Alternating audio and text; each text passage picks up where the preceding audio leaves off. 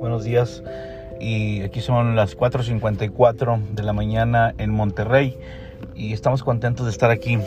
El día de, ayer eh, y estos días anteriores que no me pude conectar eh, fue porque traía como trabajo también de taxista en Monterrey y trabajo de noche. Ya durante siete años he trabajado así. Entonces pues es la manera que, que Dios me bendice financieramente y también eh, que puedo comunicar las buenas nuevas. Y eh, como grabamos todas las predicaciones, eh, le dije a, los, a las personas que les iba compartiendo que podían seguir oyendo los programas de radio y, bueno, pues anotaron la, la, página en Facebook y ya varios se han estado conectando para escuchar los programas posteriormente y eso me da mucho gusto porque así como los de las prisiones están oyendo posteriormente el mensaje, así los clientes que traigo este, oyen el mensaje después y ya me han estado escribiendo que, que, han estado escuchando los programas de radio y que les es de mucha bendición. Pues eh, son semillas, semillas de la palabra de Dios que vamos dejando.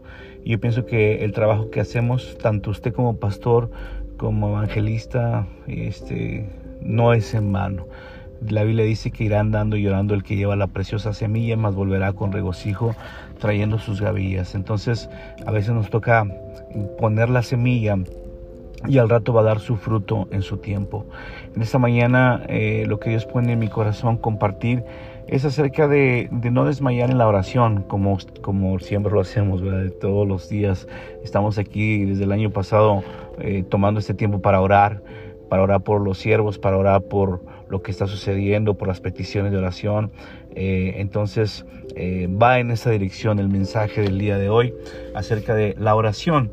Y quiero irme al pasaje que viene en la Biblia en Lucas capítulo 18. Este pasaje lo compartí cuando en una de mis vueltas, yo cuando conocí al hermano Tyson vivía en San Antonio un tiempo, viví ocho años. Y un día regresé a Monterrey y mientras regreso, una de las, una de las personas que me conoce me buscó para decirme que su sobrino lo habían secuestrado y me acuerdo que me, habló esta persona llorando, diciendo, Israel, secuestraron a mi sobrino, por favor vea a la casa de mis primos para que ores por ellos, están muy, muy desesperados. Entonces yo iba a esas colonias peligrosas a orar y, y cuando llego, antes, cuando estaba yendo en el carro, le digo, Dios, ¿qué les digo? ¿Qué les digo? ¿Qué les comparto? Dime, dame una palabra, dame un versículo para compartirles. Y el Señor puso este versículo, este pasaje de Lucas capítulo 18 y ese pasaje lo compartí en la reunión. Y al final hicimos un círculo donde pusimos una silla en medio de la persona que estaba secuestrada. Y empezamos a orar, a orar, a orar, a orar. Y entonces la abuelita de ese muchacho tuvo una visión de que estaba siendo golpeado. Y este oramos, ¿verdad? En esa dirección que Dios lo protegiera. Me fui de esa de esa casa, les compartí este pasaje que les voy a leer y a las cuatro horas después nos hablan para decir que lo habían soltado. Gloria a Dios, lo habían, lo habían dejado libre. Entonces la oración surte efecto cuando hay fe. La oración tiene efecto cuando hay fe. Entonces la parábola de la viuda y el juez injusto nos habla de eso. Dice en Lucas capítulo 18, dice también Dios le refirió también les refirió Jesús una parábola sobre la necesidad de orar siempre y no desmayar. O sea, una parábola quiere decir una historia que Jesús cuenta para que no desfallezca la fe. Eh, y dice, Jesús les refirió esta parábola para la, para la necesidad, sobre la necesidad de orar siempre y no desmayar. ¿Por qué Jesús nos dice esto? Porque va a haber días en que a lo mejor no tengas ganas de orar, va a haber días que estás cansado, va a haber días que estás preocupado, va a haber días donde te aflija el afán de la vida, va a haber días difíciles y no tienes ganas de orar, no tienes ganas de cantar, no tienes ganas de hacer nada, nomás estar acostado en la cama. Bueno, pues Jesús nos da aquí una referencia, dice que Jesús les enseñó una parábola para, para la necesidad de orar siempre y no desmayar diciendo, había en una ciudad un juez que ni temía a Dios ni respetaba a hombre. Había también en aquella ciudad una viuda, la cual venía a él diciendo, hazme justicia de mi adversario. Y él no quiso por algún tiempo. Pero después de esto dijo dentro de sí, aunque ni temo a Dios ni tengo respeto a hombre, sin embargo, porque esta vida me es molesta, le haré justicia no sea que viniendo de continuo se me agote la paciencia. Entonces, ¿qué, qué, qué te estás aprendiendo aquí? ¿Qué estamos aprendiendo? La perseverancia de orar. Dice aquí que esta mujer decía, hazme justicia de mi adversario. Todos los días iba con hágame justicia porque necesito justicia, justicia, hágame justicia. Y este juez no la quería escuchar, pero dijo este juez, pues ya para que se calle, ya para que se calle le voy a hacer justicia. A lo mejor tú estás en la cárcel injustamente. Una de las personas que subí al, al, taxi me dijo que su esposo estaba injustamente en la cárcel porque le sembraron droga y, estaba injustamente, unos están en la cárcel justamente y otros injustamente. Entonces, unos sí necesitan estar ahí pagando lo que hicieron y otros injustamente están ahí. Entonces, la cárcel está diseñada obviamente para dar un justo juicio y muchas veces los jueces no aplican la ley como debe ser y muchas veces hay, hay personas con que injustamente están ahí. Las cárceles están sobrepobladas, no nada más en Estados Unidos, yo creo que en todo el mundo. Aquí en México ya hay una sobrepoblación de personas que están en la cárcel. Me decía la, la señora que subía al taxi que hasta una un intento ahí de, de, de, redada, de cosas feas que estaban pasando ahí en la cárcel. Entonces me estaba diciendo que su esposo le dice, oren por mí, oren por mí, porque estoy injustamente ahí. Pero bueno, mientras está ahí el Señor, pues aunque estaba injustamente, pues su señora está pidiendo la oración por él y, vamos a estar orando por esa persona para que se le haga justicia. Entonces así esta señora, que esta, esta viuda está en Lucas 18, hágame justicia, pero lo está diciendo cada rato, cada rato, cada rato, así al grado tal que ya tenía cansado al juez. Y dice, sin embargo, dice el versículo 4, él no quiso por algún tiempo pero, él dijo dentro de sí, aunque no temo a Dios ni tengo respeto por hombre, versículo 5, sin embargo, porque esta vida ya me trae, ya me molesta, le voy a hacer justicia, no, no siendo que viniendo de continuo se me agote la paciencia. Muchas veces los jueces, pues de tanto que estás picando piedra, picando piedra, pues ya te hacen caso finalmente. Entonces eso fue lo que pasó con esta viuda. Y Cristo dijo, y dijo el Señor, oí lo que dijo el juez injusto versículo 7, ¿acaso Dios, aquí Jesús revira y da la aplicación, dice, ¿acaso Dios no hará justicia a sus escogidos que claman a él día y noche? Esa es una primera pregunta. ¿Acaso Dios no hará justicia a, a sus escogidos que claman día y noche? Clamar no tan solo es orar así quedito, clamar es, es como una mujer, cuando tú buscas en el diccionario la palabra clamar, la palabra clamar quiere decir como gemir, gemir. Una mujer cuando va a dar a luz, gime, dice, ¡ah! Y viene el niño, ¡ah! Y viene el niño, ¡ah! Y viene el niño. Yo estuve en los partos de mis hijas. Yo tengo cuatro hijas, una ahorita ya tiene una 25, otra tiene 23, otra tiene 20, otra tiene, um, ayer cumplió 12, antier cumplió 12 años. Entonces yo estuve en los cuatro partos de mis hijas. Y yo pude ver cómo su mamá gritaba y, venía el niño y gritaba y, me agarraba fuerte de la mano porque ya venía, ya venía la bebé. Los que son madres que han parido hijos saben lo que es gemir, saben el dolor que produce tener hijos. Pues eso es clamar. Lo que el diccionario dice acerca de la palabra clamar es gemir. Entonces dice aquí, ¿acaso Dios no hará justicia a los que gimen, a los que claman día y noche.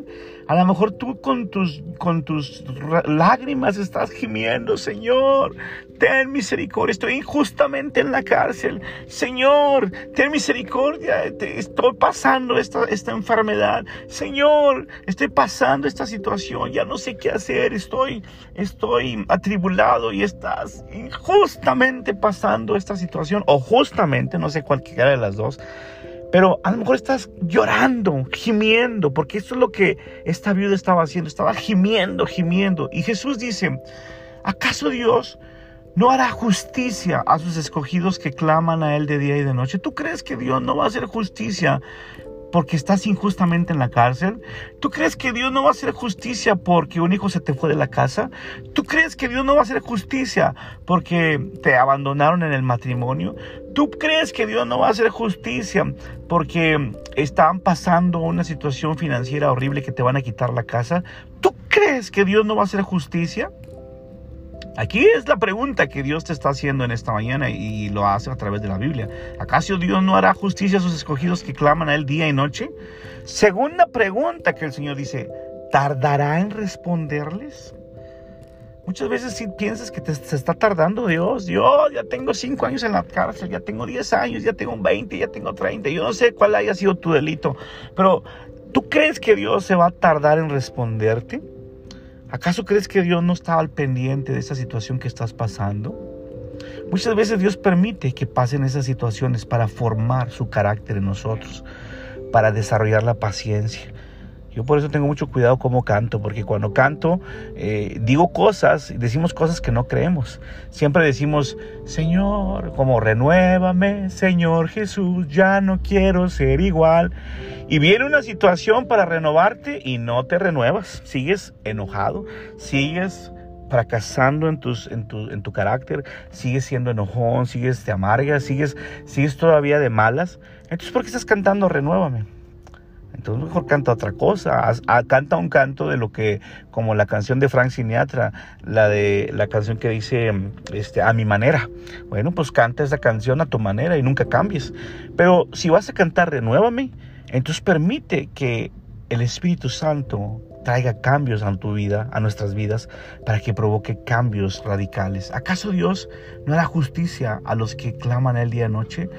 ¿Tardará en responder? ¿Tú crees que Dios va a tardar? Si Él se está tardando, es porque Él quiere ver paciencia, es porque Él quiere ver fidelidad, lealtad, compromiso, es porque Él quiere ver que verdaderamente somos fieles a Dios. Ahorita, por ejemplo, está una situación de que todavía no llega el programa en vivo, pues tú crees que Dios no está al pendiente de eso, claro que está al pendiente. Tú crees que Dios no está al pendiente de tu problema, claro que está pendiente, pero Él está dejando que eso pase para desarrollar carácter, carácter. Porque hay muchos hermanos que dicen se dicen cristianos, pero, pero a la hora de los trancazos, a la hora de los problemas, tiran la toalla y responden como todo mundo. Entonces Dios quiere desarrollar su carácter en nuestras vidas. Esta es una, ahí Dios no tiene prisa, ¿verdad? Como tal vez todos tienen un gran talento, pero a Dios no le impresiona tu ministerio, a Dios no le impresiona tu talento, a Dios no le impresiona que andes predicando con dos mil, tres mil, cuatro mil gentes y que se caigan y no, no, no, a Dios le impresiona tu carácter. Cuando llegas a tu casa, cómo te portas, cómo ministras a tu esposa, a tus hijos. Tus hijos ven fidelidad, lealtad y compromiso, ven responsabilidad. Eso es, lo, que, eso es lo que impacta. Porque afuera podemos dar la faramaya de que, ay, mira, Dios me usa, pero llegando a la casa, ¿cómo eres? Entonces esas cosas Dios trató conmigo muy fuerte y sigue tratando todavía porque tengo que ser congruente predico aquí en el taxi diariamente, pero tengo que ser congruente. Dios quiere que, que, desarrollemos carácter, por eso a veces Él tarda en respondernos, porque Él quiere desarrollar su carácter en nosotros. Y para desarrollar el carácter no es de un día para otro. El carácter se tarda toda una vida. Es como, el carácter es, es como esculpir una escultura. Cuando el, escultor agarra, agarra un pedazo de piedra, la empieza con el cincel a pegar, a pegar, a pegar, a pegar, y pues no queda bien, pues otra vez, otro cincel y otro cincel de otra medida y otro cincel, hasta que está la forma que él quiere. Y a veces Dios te está pegando con su cincel en, en el área de, de, la paciencia, o en el área de, de las finanzas, o en el área del carácter, o en el área de la paz, eh, paciencia, benignidad, bondad, fe, mansedumbre, templanza. Y dices, ay Señor, y Dios dice, no, aquí, hay que, aquí tienes que cambiar en esta área. Y no vas a ir a otro nivel con Dios si no cambias esa, esa área en tu vida. Mucha gente quiere ser prosperada con Dios. Ay, Dios, dame una casa, dame una casa. pues, ¿cómo te va a dar una casa si la que tienes no la limpias?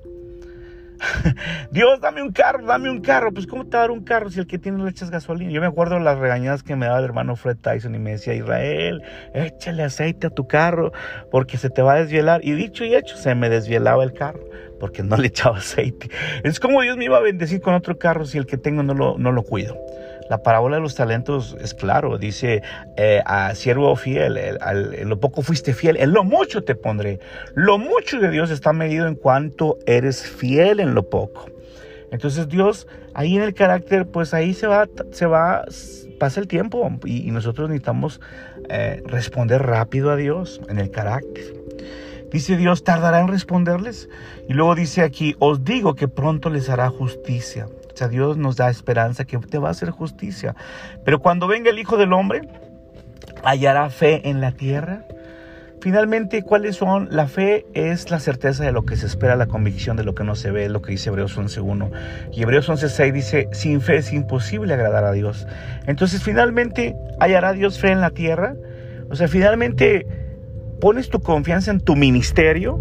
Porque muchos dicen, el gran siervo de Dios, el gran, el gran. No, no somos gran. Somos siervos. Y Pablo dijo, inútiles. Somos siervos de Dios, pero inútiles, porque lo que debíamos hacer no hemos hecho. Es lo que dice Pablo, yo no lo digo. Entonces, eh, ¿hallará Dios fe en la tierra? ¿Dios hallará fe cuando Él venga? ¿O hoy en día Dios está llamando a cuentas y está diciendo, ¿tú crees que no te estoy oyendo tus oraciones? ¿Tú crees que voy a tardar en responderte? Pero yo quiero ver en la fe en ti.